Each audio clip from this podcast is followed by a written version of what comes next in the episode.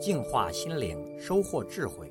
点击微信里的加号，再点击添加好友，然后在查找公众号里输入“六君子”，即可收听每天六君子的语音故事和阅读精彩文章。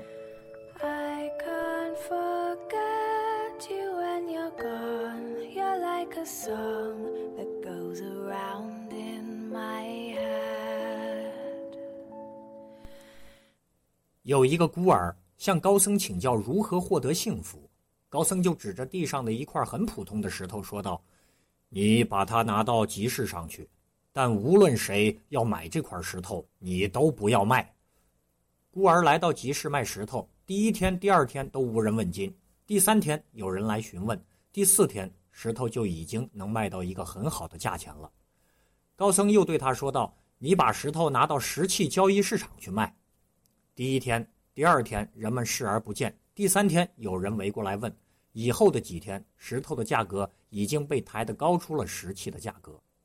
高僧又说道：“你再把石头拿到珠宝市场去卖。”你可以想象得到，又出现了哪种情况，甚至于到了最后，石头的价格已经比珠宝的价格还要高了。其实世上的人与物皆是如此。如果你认定自己是一个不起眼的漏石，那么你可能永远只是一块漏石；如果你坚信自己是一块无价之宝的宝石，那么你可能就一定是一块珍惜无比的宝石。Another day has gone. I'm still